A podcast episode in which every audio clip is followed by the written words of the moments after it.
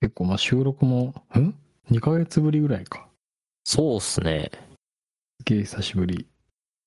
サボってた感が、サボってたっていうとあれだけど。まあなんか、ね、去年もこんこんぐらいの時期にこんな感じだった気がする。ね、ちょっと5月病だったのかもしれない。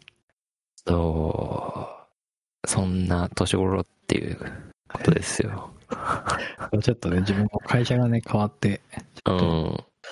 なかなかまだ落ち着かないところもあって、うん。どうっすか、今は。なんか、少しはいいいい感じですいかや、全然落ち着かないね。マジャパうん。もう来週からは、ー。うん。もうマンボウも解除されたこともあって、普通に出勤になるから、ああ、余計。出張とかも。出張、そうね。どうなんすかなんか、飛行機、飛ばんとか、なってなかったかな、今日。ああ、いや、まあ、なんか一時本数すっごい少なかったけど、今はもうだいぶ回復してると思うよ。ああ、そうなんや。うん。あの、流れを見ながらみたいな感じもあるんでしょうね。今日東京はまたね、緊急事態宣言出たけれども、うん。なんかあんまりもう 意味なしてないから普通に東京出張とかうん。入るよ。意味なしてないっすもんね。なんか、ぐ、具体的ななんか、あれがないもんうん。あ、マキちゃんはコロナワクチン打ってるな。まだ売ってないっす。ああ。うん。ちょうど今自宅に今日届いてたよ。新型コロナウイルスワクチン接種券が。ああ、やっぱあれなのかな市町村とかでやっぱだいぶ違ってくるんかなそうだね。まあうちはもうね、割とね、もう両親が打ったんである程度安心っていうのがあって、高齢者が。まあ、どうです自分もね、職域接種でもう一発目を打ってるんだよね。うんうん。会社でね、集団接種みたいな、そういうところはそうそうするし。そう再来週に2回目うんうん。があるんで。まあ、1回目は思ったよりなんか噂、まあ腕が痛いっていうぐらいで終わって、熱も出らずに終わったから、まあやっぱ2回目が怖いなっていうところかな。えっとね、おかんが38度5分ぐらいまで出て、うんカロナール飲んで、一発で良くなったっていうか、うんあれになったけど。まあね、ある程度熱が出た方が抗体はできやすいらしいんで、あ、そうなんだ。うん。へえ。だから出ないっていうのは出ないっていうので、まあ、ちょっと効いてないっていうか、聞いてないのか、もしくは無症状で、すでに。もうね、かかってたか とか、そういうのもあるかも、うん。らしくてね。だからまあ熱が出るってことは、結構しっかり抗体ができてますよ、みたいなへえ。あれらしいですけどね。いや、本当に腕痛かった。ほん打った翌日は本当痛かった。うん。めっちゃ肩パンされたみたいな感じらしいですそうね。そうそう。あの、横向いて寝れない感じだった。痛くて。へまあでも2日ぐらいしたら、すっきりなくなったけど。え。うんうんうん。いいっすね。なんか。あよなんか、そういうなんか、こワクチンマウント取りたい。ワクチンマウント、まあね、受けたくないっていう人も世の中には結構いるっぽいから。どうなんですかね僕も全然、なんか、はい 5G を体感したいっていうのがあって。 5G。うん。まずは端末からやろうって言われそうやけど、まあでもなんか、受信体質。なんか、あれですよね。すごく、自分、センシティブなんで、みたいな。うんうんうん。 5G も受信するするぐらいセンシティブなんです、ですみたいな意味がわ感かじる。。 そんぐらい繊細なんです、みたいな。 繊細。繊細アピールしてこうか難しいな。5G ってそもそも繊細なのかな、イメージが。な。どうなん違でうす気かがするねけ。ど。ど っちかというとイケイケな気がするけど。あーね。5G! みたいな感じでね。ウィーって。あとなんかゾンビにもなれるらしいんで。なんでもなれるね。そうそうそう。やばい、やばいですよ、もうなんか。可能性に満ち溢れてる。ワクチンすげえな。うん。なんかね、そう、モデルナうん。っていうところは、コロナの、てかコロナにあれできるワクチンを開発するためにできたスタートアップ企業らしくて、へえ。それが、なんていうんやろ、今回のコロナワクチンで採用されるってなったっていうだけであって、うんうん。去年か一昨年ぐらいまではうん、めっちゃ赤字あったんですよ。へえ。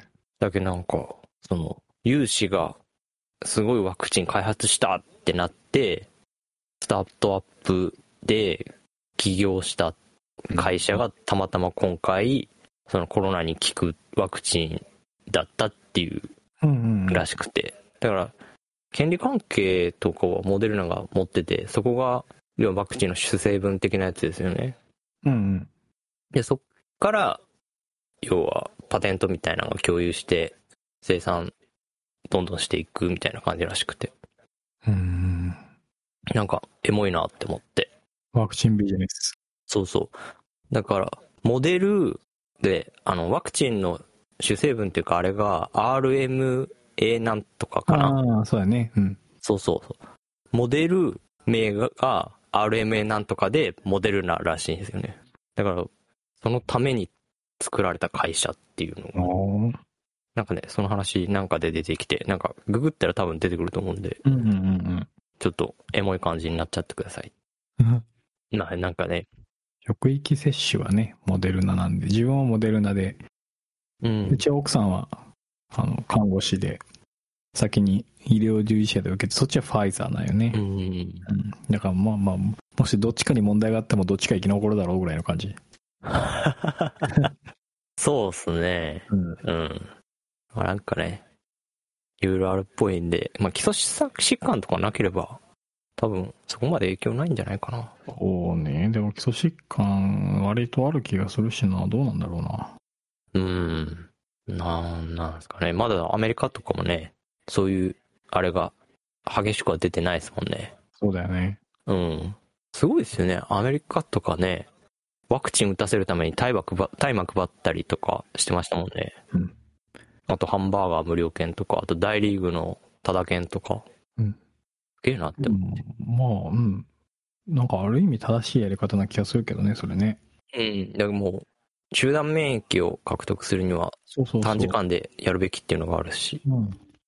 だから日本も結構、なんていうんやろ、若い人たちっていうか、今からの世代、12歳から65歳までうんの受けたがるっていうか、アンケート的なのは半分らしくてですね。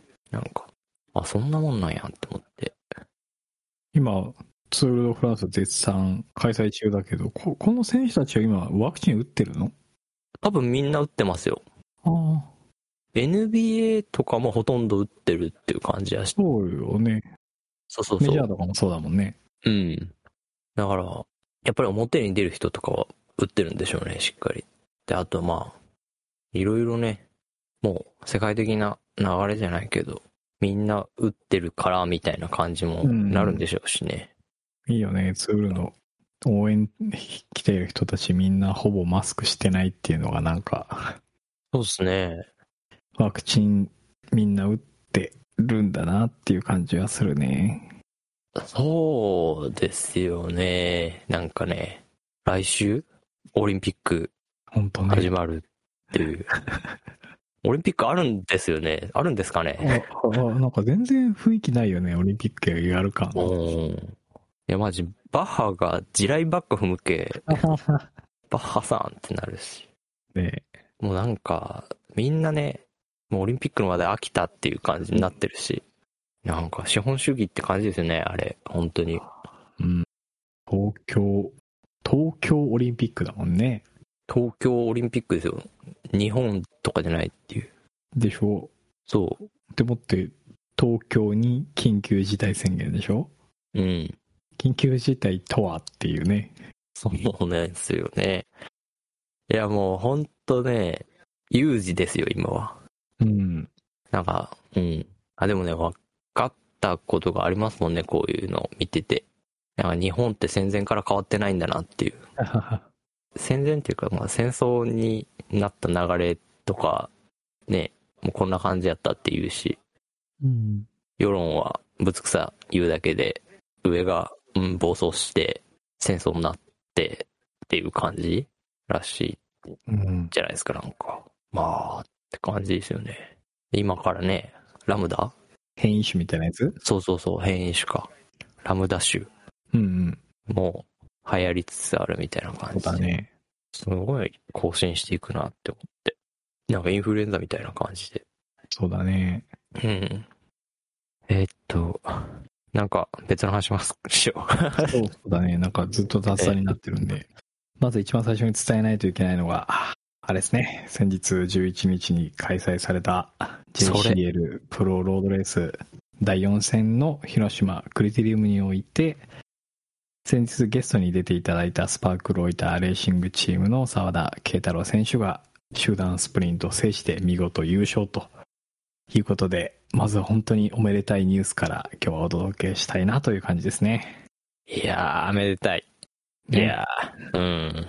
もうね、見てて声出ましたもん、普通 に。 めっちゃ出たね。うおーっつって、テレビの前で。そうですね。だ当日たまたまマキちゃんと僕一緒に見てて、もうそう。一緒に見ようよって言ってディスコードをつないで、 オンラインで二人で あの見ながら応援してて、最後のスプリントでね、 うん。めっちゃ叫んで、わーっつって、やべやべやべやべ、うんみたいな。これ、これサワディいけるやつじゃねえみたいな感じになって。そそうそうそうれで、サワディが発射されて、いや、ちょっとスプリント早いんじゃないみたいな感じで言ったけど、やっぱりトラックで鍛えたスプリント能力、いやー強かった、本当あの結構ロングスプリントでしたけど、もう伸びが全然違いましたもんね。うん伸びと維持、維持力ずっと、。そうそうそうスピードを保 つ。そう。やっぱトラックとかで培ったね、ロングスプリントっていうか、ああい。いう維持する力みたいなのも見えて、うんうんうん。サワディーっつって、ねえ。うん。それでもう、メカニックの修也くんとあと、監督が、もう、泣いてるんですよね。うんうん、もうこっちももらい泣きしそうになって。そうねうんやっぱね、推しがいると全然違いますね。そうっすねうん。見え方というかテンションもそうやし。うんいやーね惜しいしかもねゲストに出ていただいたばっかりでそちゃんと結果にその人を出してくれるってもう本当にう。うん。嬉しくて本当嬉しかった。ねうん。こんなにロードレースで感動すると思わなかった正直いや、やっぱね、実際会って話してとか、なんかやっぱりね、こう、情、情っていうんですかね、なんか、うん愛、愛が生まれてるんで。そうねうん。いやまたねあのチームがいい人たちばっかりだからな本当そうで、しかもね、なんか、今ま、今までのレースでちょっと、なんていうんやろ、TOJ もそうやったけど、惜しかったじゃないですか。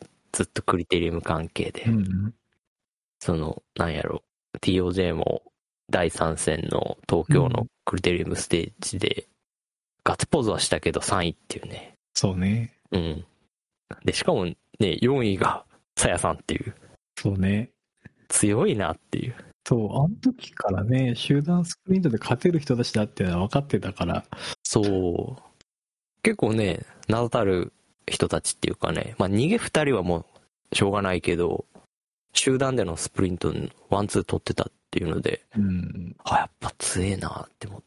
それでね、その、次が広島の JCL のレースだったんで、うん、これはサワディ、楽勝なんじゃないかって思ってたんですよね。正直。第4戦に関しては。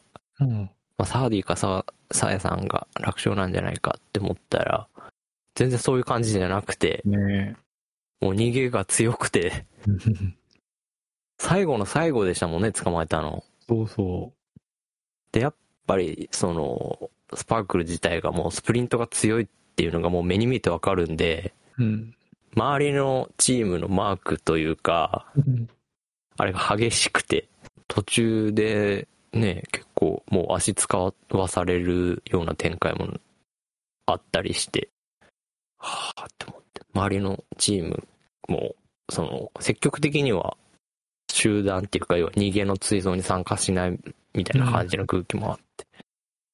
うわ、結構、もうね、最終週とかになってきたら、もうスパクルの選手も少なくなってきたりしてて、うんこれ難しいかって思いながら、で、最終的に残ってたのが、まあ、尾崎選手と沢 D だったっていうのがあって、それで見てて、まあ、他のチームもふ一人、二人とかしかいなかったんで、ああ、これは足使いすぎてなかったらって思って、で、見てて。で、やっぱ、沢 D すげえみたいな感じっていうか、伸びる、めっちゃ伸びるっていう感じで。ねうんあの単展開になったらもうやっぱ強いなって思っえ、て。ねえ、ほんと。圧倒的だったもんな、最後、ほんと。うん。いやーだからその、なんていうんですかね、結果だけ見えなかったじゃないですか、今回。うんうんもう途中ね、みんな、チームのみんなが働いてるところも見れて、うんチームでめっちゃ頑張ってるっていうのが伝わってきてですね。うんうん。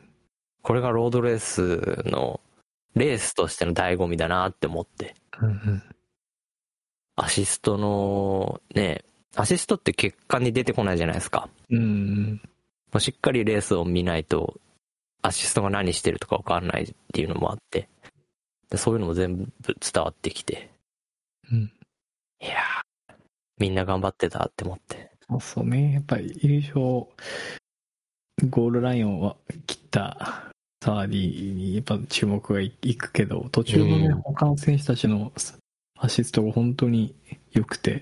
そうそうそう。もう、なんていうんやろう。やっぱ、狙ってるチームとかっていうのはもう絶対的に働かないといけないっていうか、そういう空気になって、働くっちゃ働くんですけど、結構ね、もうガチガチにマークされてたんで、他のチームがね、消極的な感じだったりとか途中あったりして、ううんん。ーんってこれぞロードレースって思いながら見ながら、ハラハラしてましたけど。うん、そうね、ハラハラしてる。そう。あの、推しがいるからハラハラできるっていうね。そうね、確かに。 うん。推しのチームに、もう完全に感情移入してるんで、 本当本当うん。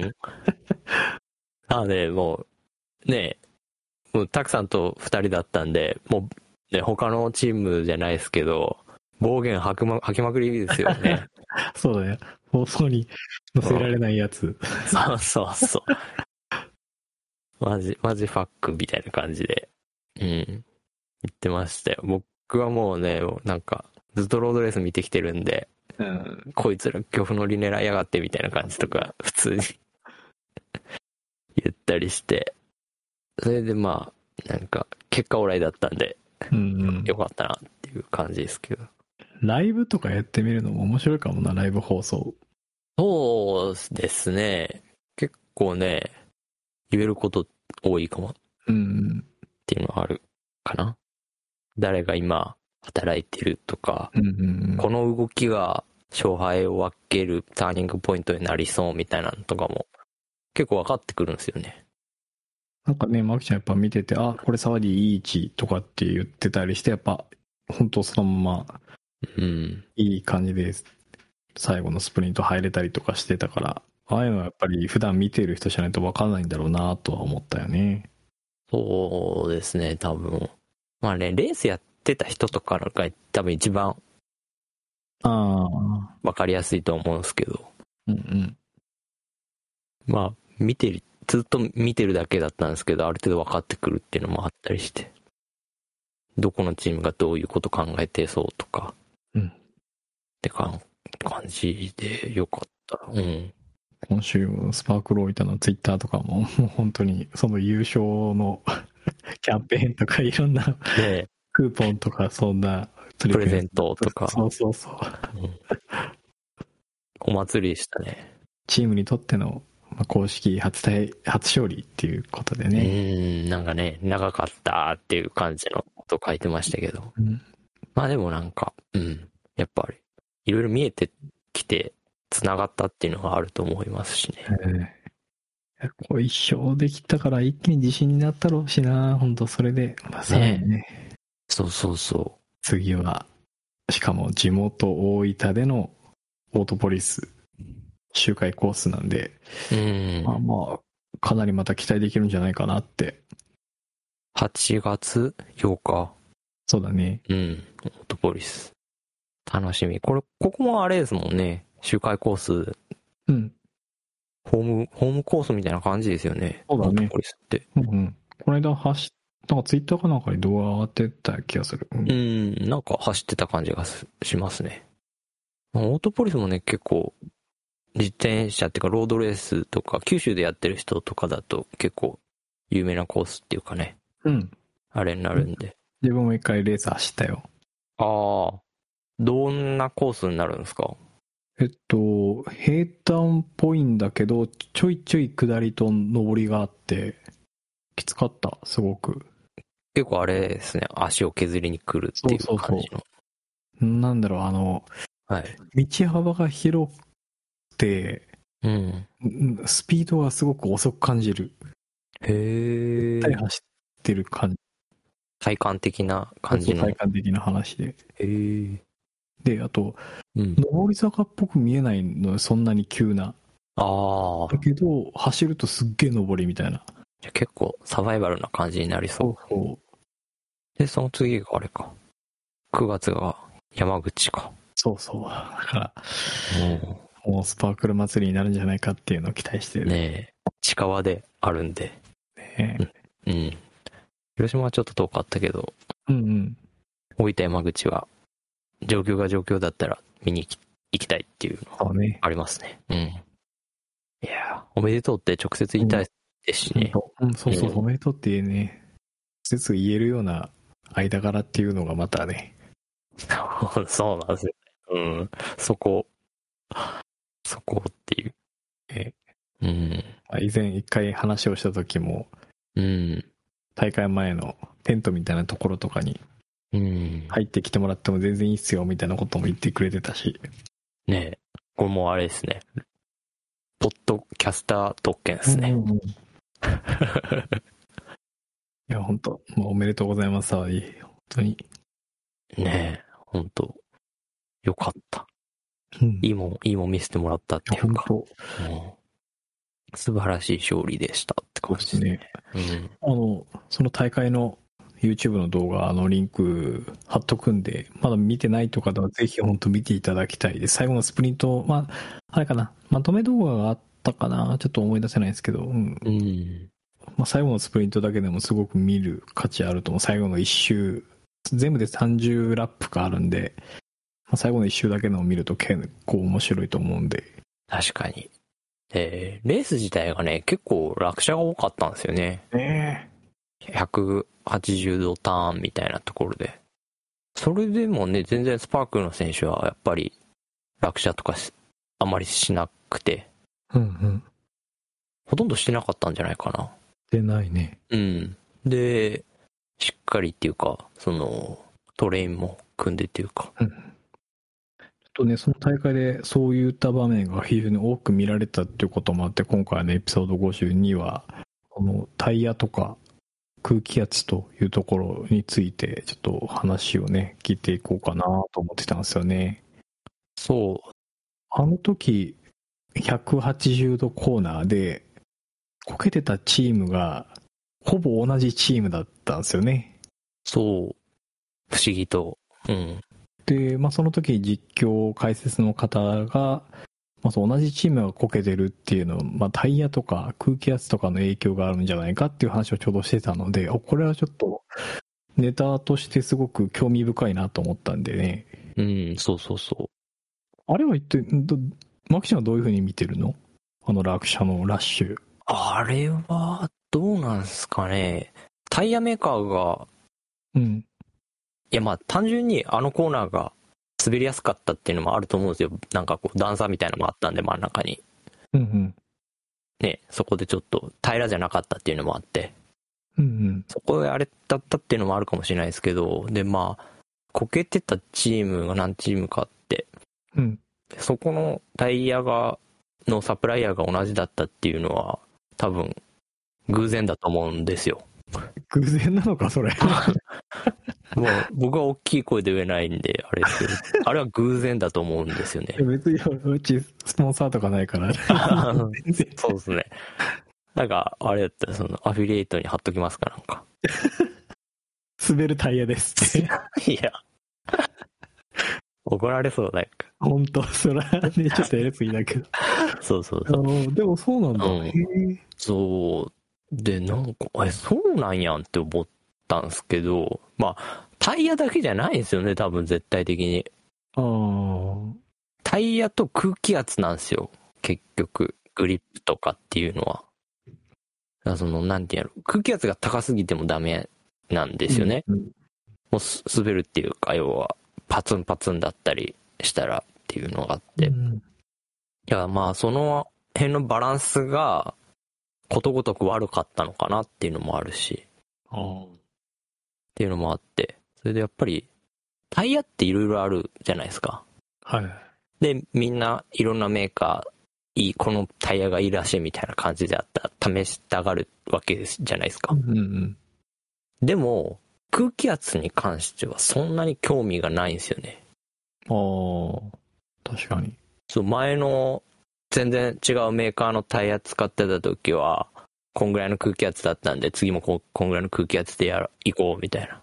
一生同じ。うん。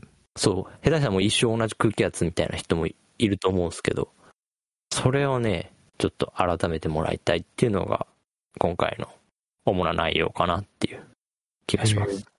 まあ自分もまだ初心者レベルの激行ってないけど、ちょっと空気圧に関してはそうね、もう全部、どんなチューブだろうが関係なく同じ空気圧にしてるし、ななんか雨の日はちょっと下げた方がいいみたいなことを噂で聞いたことがあって、それでちょっと下げてるっていうぐらいしかい認識がない。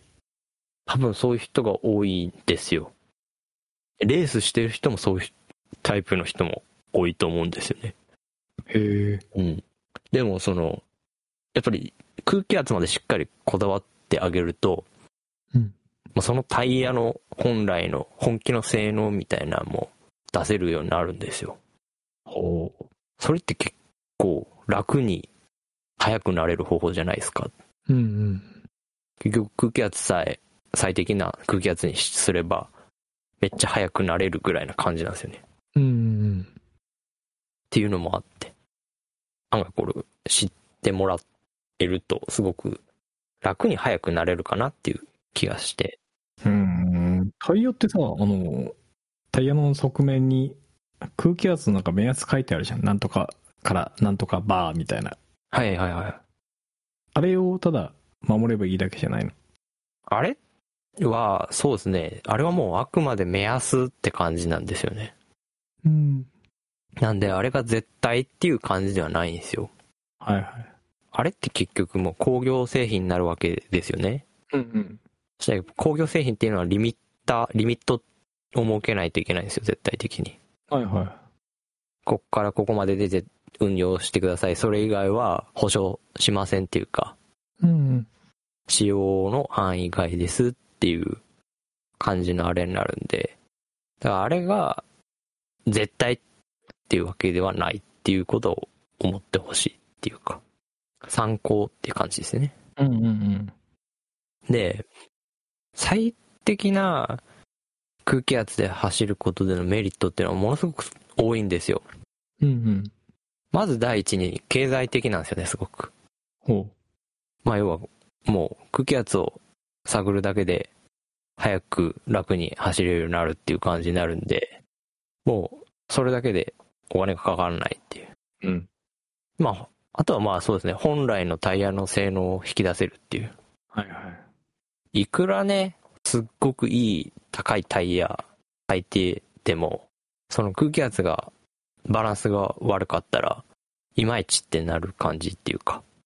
あだからその、案外これ走らんな、みたいな感じのことを言う人とか結構いると思うんですよ。あ。うんうん。これ結構高い金出して買ったのに、全然なんか、いまいちとか。それは、最適な空気圧じゃないからっていうのが結構あったりするんですよね。なるほそう。そこをしっかり掘ってくださいっていう感じですけど。ど。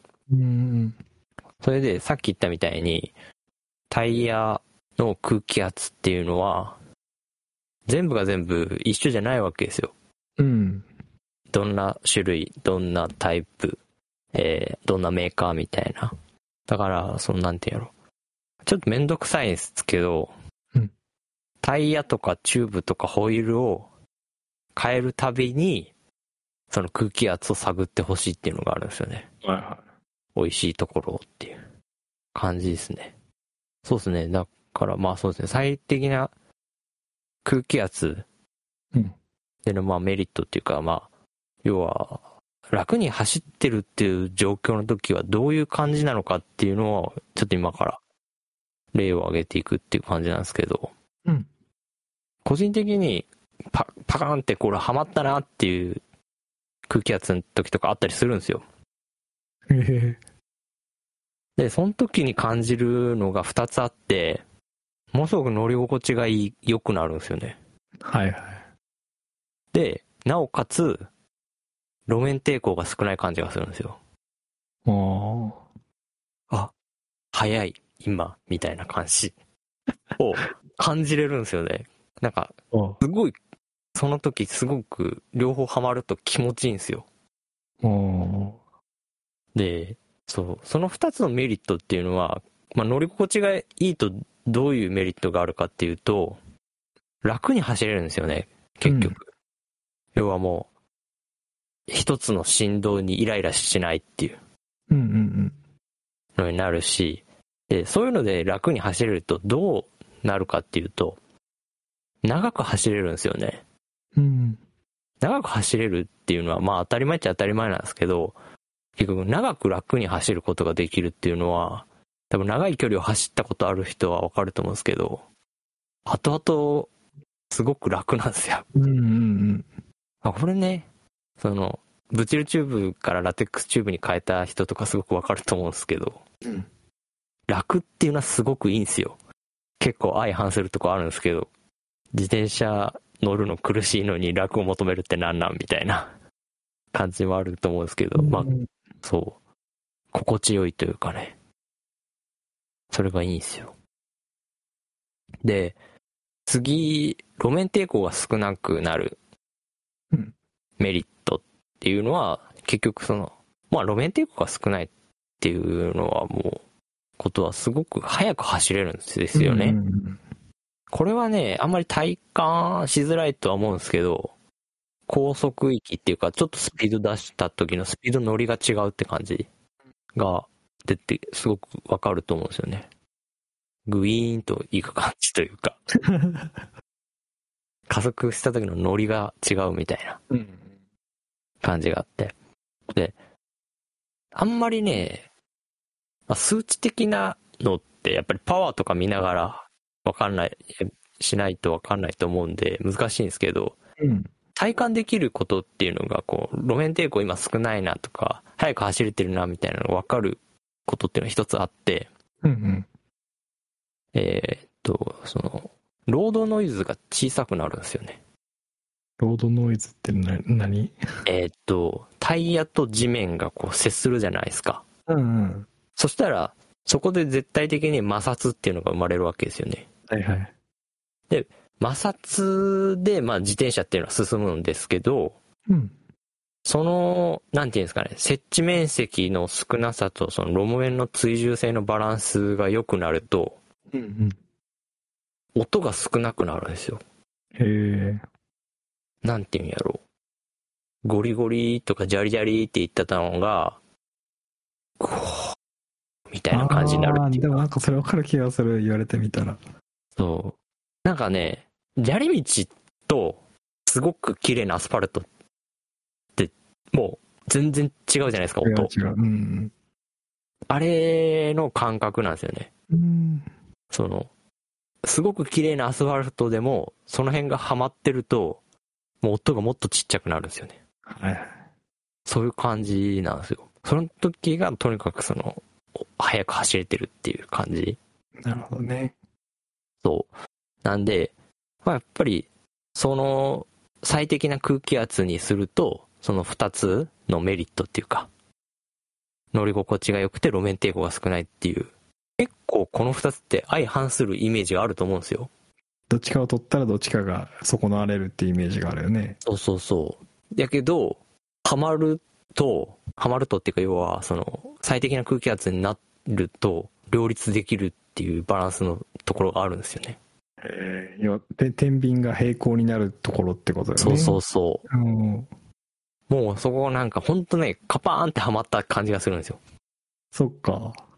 そう。で、そう、そういう感じになるんで、で、まあ、もう多分みんな、じゃあ、どうすれば その最適や、な空気圧がわかるみたいなうん、感じの、なってると思うんですけど、そこはもうね、教えませんっていう。いやい やもう今、みんなこの瞬間に再生止めたよ。そこはもう自分で調べてください。停止を押した今。それは冗談で、まあなんか、僕がね、個人的にやってるとか、まあ、そう、だけどタイヤ変えたり、ホイール変えたりした時にやってることはあるんですけど、そこをちょっと、企業秘密ですけど、今日言っちゃおうかな、みたいなね、そうやね。つ。 うん。まあ大したことしてないですけど。でまあなんか、25C のタイヤを使ってるとか、23C とか、今最近28とか 30C とか、ちょっと太めのタイヤが流行ってますけど、うんまあそのタイヤに応じて、まあ全然違うんですよ。最適な空気圧っていうのは。はい。同じチューブ使ってるか同じホイール使ってる方が、タイヤがの太さが違うだけで、まあメーカーは同じでも、タイヤの太さが違うだけでそれが全然違ってくるんですよね。なんかまあ体重を基準にしてとか前言ったんですけど、あれもやっぱり、その体重を基準にしても、自転車の車重とかも関わってくるし、うん。それもいろいろ複合的な要因があるんですよね。で、そういうのをまとめて、ある程度の目安を出してくれる素晴らしいものがあるんですよ。おそれをマビックが出してて、マイマビックっていうアプリがあるんですよ。原作だそう、みんなインストール多分今してると思うんですけど、Android と iTunes で両方あるんで、ちょっと入れてもらいたいっていうのはあるんですけど、はいはい。それを入れると、普通にマイマビックのページが出てきて、それでその、項目がいろいろあって、まず自転車のタイプ、要はまあロードバイクとか、いるマウンテンバイクとか、いろいろあるんですよね、選べるのが。で、目標とかいうのがあったりするんですよ。それはもう、なんていうんですか、レース出るとか、ゆるポタするとか、うん。あとは TT するみたいな感じで。なるほど。はいはい。で、チューブのタイプとか、チューブラーか、クリンチャーか、チューブレスかみたいな。うんうん。で、あと、その、あとはもう、なんていうんやろホイールのリム幅、タイヤ幅、あと体重と、あと自転車の車重ですね。うんうん。で、あとはブレーキの種類とかあるんですけど、そういうのを入れていくと、推奨される空気圧っていうのが出るんですよ。おそれがまあ、フロント何点何気圧、フロリア何点何気圧みたいな感じで出るんですよ。はいはそれを出たら、それって、その、マビックのタイヤ基準なんですよね、い。結局。なんで、その、マイマビックはやっぱりマビックの、あれで作ってるんで、基準で、全部ね。だから、他のメーカーのタイヤ使ってたら意味ないじゃんみたいな感じもあると思うんですけど、まあ、ある程度、それで基準みたいなのがわかるんですよね、結局。はいはい。何気圧何気圧っていうのが。それすると、それを基準にして、えー目安にして、実装して、走ってみるっていうことをやっていくっていう。だからまあ、その、とりあえずマイマビックのあれで出た空気圧にして走ってみる。で、走るときはまあ、なんていうんですかね、同じルートを走ってもらった方がいいんですよね、わかりやすいんで。まあ、そうだね。そうそうそう。まあ5キロとか10キロとか、結局その、多分ね、これは巡航スピードで走った方がいいんですよね、いつもの。こんぐらいの巡航スピードでいつも走ってるみたいなスピードあるじゃないですか。はいはい。そんぐらいのスピードで走った方がいいんですよね。それなんでかって言ったら、その巡航スピードで走る時間っていうのがすごく長いんで、うんうん。そこを、で、やっていくっていう。うん。で、まあ、とりあえず基準のやつで走ってみて、あ、もうちょい硬い方がいいかなとか、もうちょい柔らかい方がいいかなみたいな感じも出てくると思うんですよ。乗ってて。なんかすごい跳ねた感じがするとか、すごいブヨブヨした感じがするみたいな感じがあると思うんで、そっから、要は足りてなさそうだったら、ちょっと空気圧をちょっと足すうんうんと。かちょっと引くとか、まあ、プラマイ0.5気圧ぐらいでこう試してみて、なるほど。そう。それでまた同じコースを巡航速度でちょっと走るっていう。うんうんうん。それで、こう、そこからまた0.0.1とか0.2気圧ぐらいでどんどんこう、狭めていくっていう範囲をね。うんうん。それでやって、ああ、これ今いいかも、みたいな空気圧っていうのが出てくるんですよ。うんかなんか、ハマったーっていう感じっていうか。はあ、これこれこれみたいな。そこで、その空気圧を覚えておくっていう。うん。すると、もう、それ以外ほとんどせんしなくてよくなるんですよね、結局。だから、それ一回やってしまえば、ある程度その、応用が効くというか、今日ちょっと荷物多いなとか、時はちょっと空気圧、ちょっと上げてやるとか、うんうん。雨降ってる、ちょっと路面濡れてるっていうのは、そこからちょっと空気圧下げるみたいな感じ。はいはい。で、注意してもらいたいのが、これっていうのはもうタイヤとホイールとチューブが同じ条件なんですよね。うん。ああ、新しいタイヤ試したいってなって、うん新しいタイヤ買ったら、また新しいタイヤでそれをやってもらいたいっていうのもあるんですよ。はいはい。そう。だからそれがある程度の基準があって基準を、なんていうんですかね、からプラマイしていくっていうのは重要なんですけど、うんうん。機材が変わるたんびにそれはやった方がいいっていうのがあってですねホイールによっても全然違うんですよ、やっぱり。同じホイールでもリムハイトが違うと合成が変わってきたりするっていうのもあったりするし。だからそういうのがあって、やっぱりね、機材が変わるたんびにやってほしいっていう感じですね。なるほど。うん。まあ、慣れるとね、簡単なんで、これは。うん。そしてね、すごくね、メリットが大きいんですよ、いろいろやっぱり。うんうんうん。運用していく上でね。だからその、うん、試して、ぜひ試してくださいって感じですね。えー、ちなみに、マキちゃんは今は、はい。どれくらいの空気圧が適正なのえーっとですね、今が、前が、6弱ぐらいですね。おーで、リアが6.5ぐらいですね。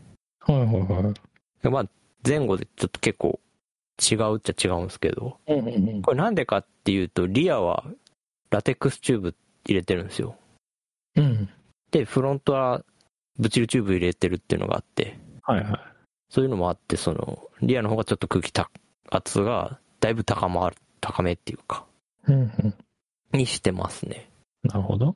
で、あとはもう、そう、なんていうんですかね、サドルバッグ、大きいサドルバッグつけて、荷物多めにすると、リアの方の空気圧をだいぶ上げたりとか、ああ、はいはいはい。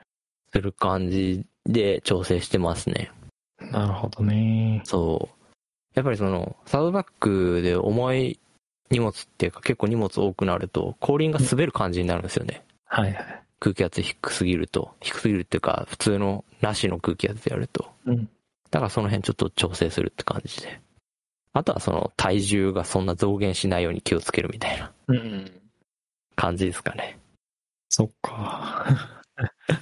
自分は、本当に買ってすぐの頃にうん。教えてくれた人が、うん。なんかもう7ぐらい入れとっていいよって言われてからずっともう7できてるんだよね。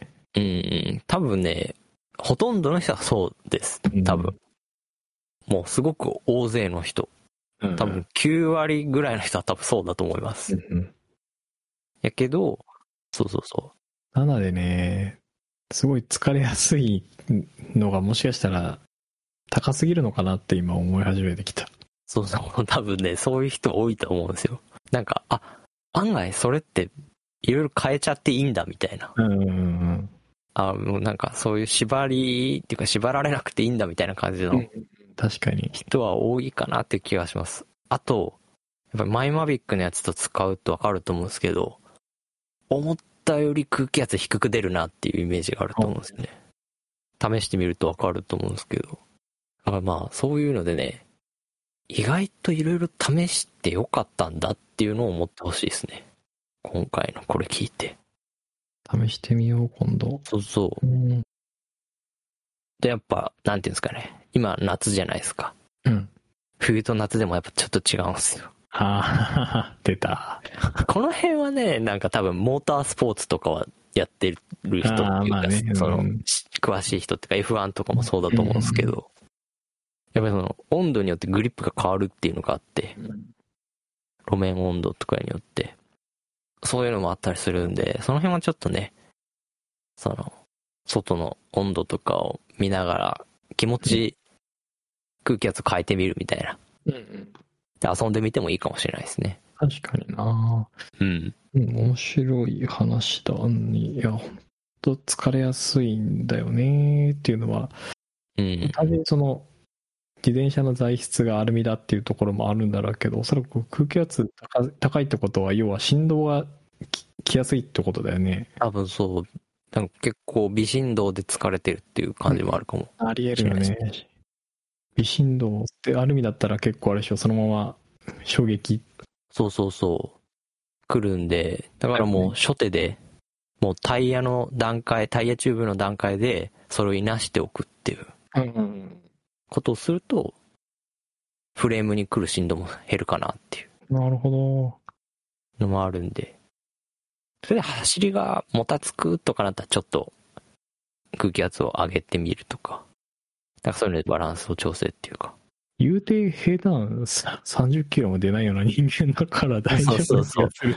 まあ、そこら辺はこう自分の好きなところを通るっていう感じですよね。ガチのゆるポタだからね。そうそうそう。で、これなんで今こういうの言ってるかっていうと、うん。今もうすっごい自転車自体の楽しむ出る人たちの幅が広いんですよ。うん昨今のグラベルブームってあるじゃないですか。はいはい。あれもあるし、最近 M マイマウンテンバイクもめちゃくちゃ売れてるっていうのもあるし、ロードバイク自体も増えてるし、うん。タイヤの種類も増えてるじゃないですか、今。はいはい。その、チューブレスだったりとか、うんクリンチャーもタイヤの幅がめちゃくちゃ広くなってたりするし、うん。っていうので、その、絶対的な空気圧っていうのがもうなくなってきてるんですよね。結局ね。だからその、やっぱり、最近でこそ、そのメーカーが、最近、な、どこだったっけな。ピルリかなんかのタイヤにはうん、裏側にこう、なんか書いてるんですよ。体重何キロぐらいの人はこの辺の空気圧が目安ですみたいなとか。うんうん。そう。最、最初はね、なんか確かミシュランかなんかのパワーっていうタイヤの種類があるんですけどうん、それが出た時に、あなた案外空気圧入れすぎてませんかみたいな感じの注意が出てて。へえ。そうそうそう。それの時も確かグラフみたいなの書いてて。うん実はその空気圧高すぎますよ、みたいな。へ自分たちのタイヤは低い空気圧でもしっかりしたグリップを埋め、埋めることができますみたいなえ。感じのうんうんうんあれで打ち出してて。それでもうそっからいろいろチューブレスとかが出たりし、出たりっていうかその、いいチューブレスが出たりしたりして、まあ流れ的にできてきたっていうのがあって。って感じですね。そっか、全然気にしてなかったな。タイヤはね、割とみんなよく話題にあげるから、なんか、あこのタイヤいいんだ、いいんだとか、そういう感じで見てはいたけど、そうそう確かに空気圧のところはね、んね、その、ブチルチューブか、ラテックスチューブかぐらいはね話題になるけど、うん。ね、そのチューブにじゃあどれぐらい空気圧入れるのかみたいな話題は確かにしたことがない。そう。だからあんまりそういう話で盛り上がってるみたいなの聞かないんでですね。だから、そういうのもあって、ちょっと、案外そこ盲点だったのではないかと思って。確かに。いい話題だと思う。うん。で、そうっすね、なんか、まあいろいろね、タイヤ使ってみたんですよ。うん個人的に。やっぱりその、なんていうやろう。本当にタイヤごとに特性みたいなのが全然違うんですよね。で、まあクリンチャーはね、もうずっと使ってるっていうのがあって、まあ、使ってる人も多いと思うんで、はしょるっていうか、あれですけど、まあ、簡単にクリンチャー言うと、間口が広いです。もまあ、ある、どんな空気圧っていうか、まあ、ある程度の空気圧でも全然走れるんですよね、しっかり。う。うんうん。不快じゃないしっていう。っていう感じになるんで、うんその、まあ、1気圧違っても許容してくれるみたいなはいはい。感じの、あれはあるんですよね、クリンチャーは。で、チューブレスと、えーチューブラーも使ったんですよ。はい。で、チューブラーに関してはね、チューブラーって乗り心地いいみたいな感じで言われてるんですけど、うん。チューブラのタイヤって乗り心地いい範囲っていうのは結構狭いんですよね。おー深淵に近いんで乗り心地は絶対的にはいいんですけど、断面がですね、タイヤの。やけど、実際乗って走ってみると、そうでもないって感じで。うん。空気圧を高めにはして走って、走るみたいなイメージもあると思うんですけど、高すぎてもダメやし、低すぎてもダメみたいな感じがあって、結構ね、シビアでしたね。なるほうん、乗ってた時は。で、最近流行りっていうか、まあ、いろんなマウンテンバイクとかグラベルバイクとかでもそうですけど、そういうので導入されてるチューブレス。うんチューブレスタイヤ。まあ、要はチューブがないんですよね。うん。っていうタイヤは、ものすごくスイートスポットが狭いです。うん。チューブレスってすごくその売り出し文句で乗り心地がいいっていう売り出し文句が多いんですよ。ど。はい。ですけど、実際乗ると、その乗り心地がいい空気圧っていうのは、すごく狭い印象があります。うん。もう0.5気圧違うと、すっげえ硬いみたいな感じになったりとか、おう。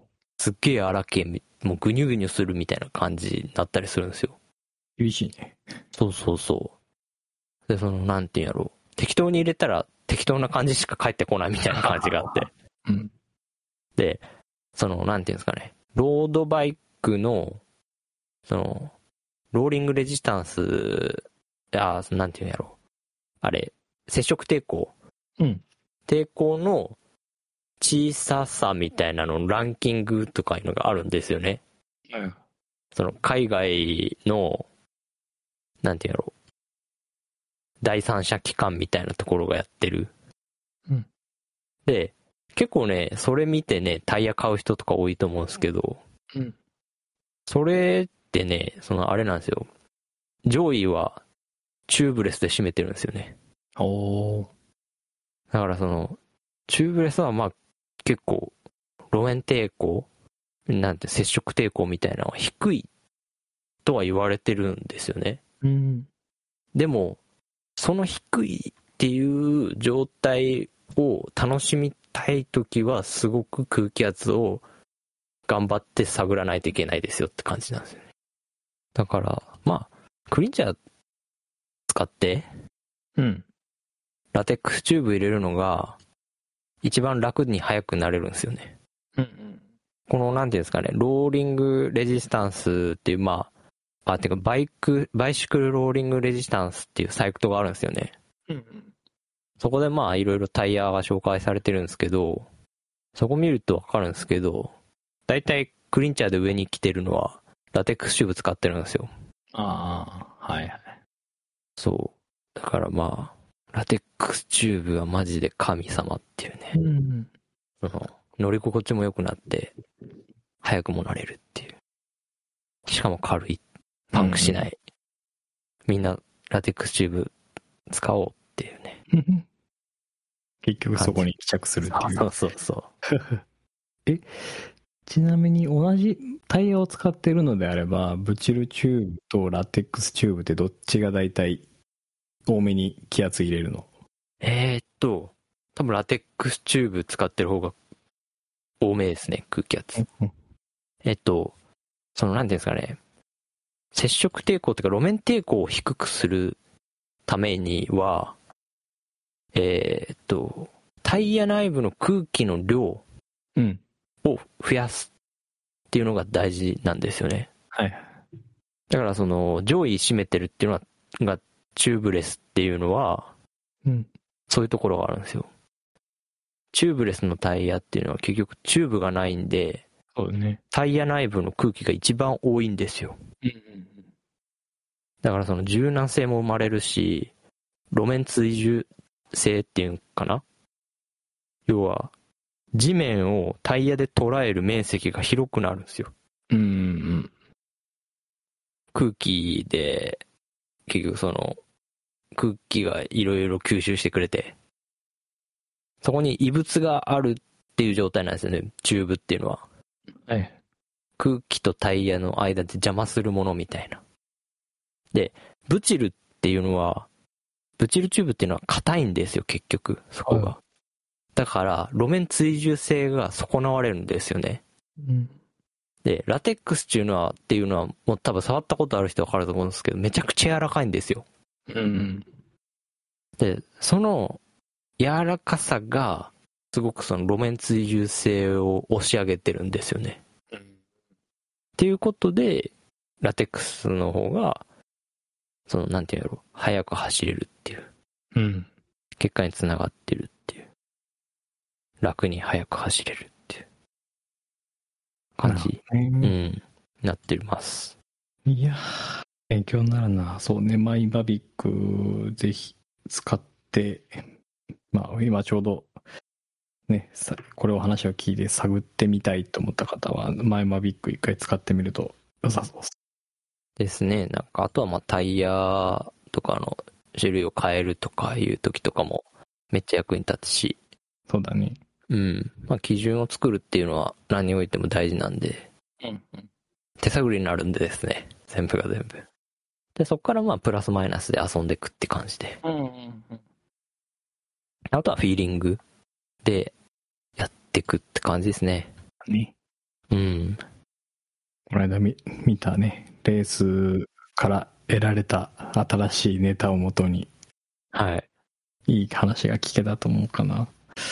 うんだから、うんそう。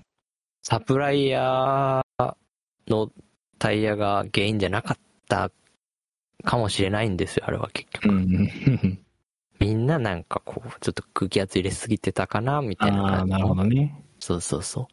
あるのかなみたいな感じですね。確かに確かに。そう、タイヤばっかりじゃねえぞと。そう、そうなんですよねう。ん偶然なんですよ。いみんな一緒のタイヤメーカーだったっていう のは。偶然。だから、そうですね。そういう感じですね。うん。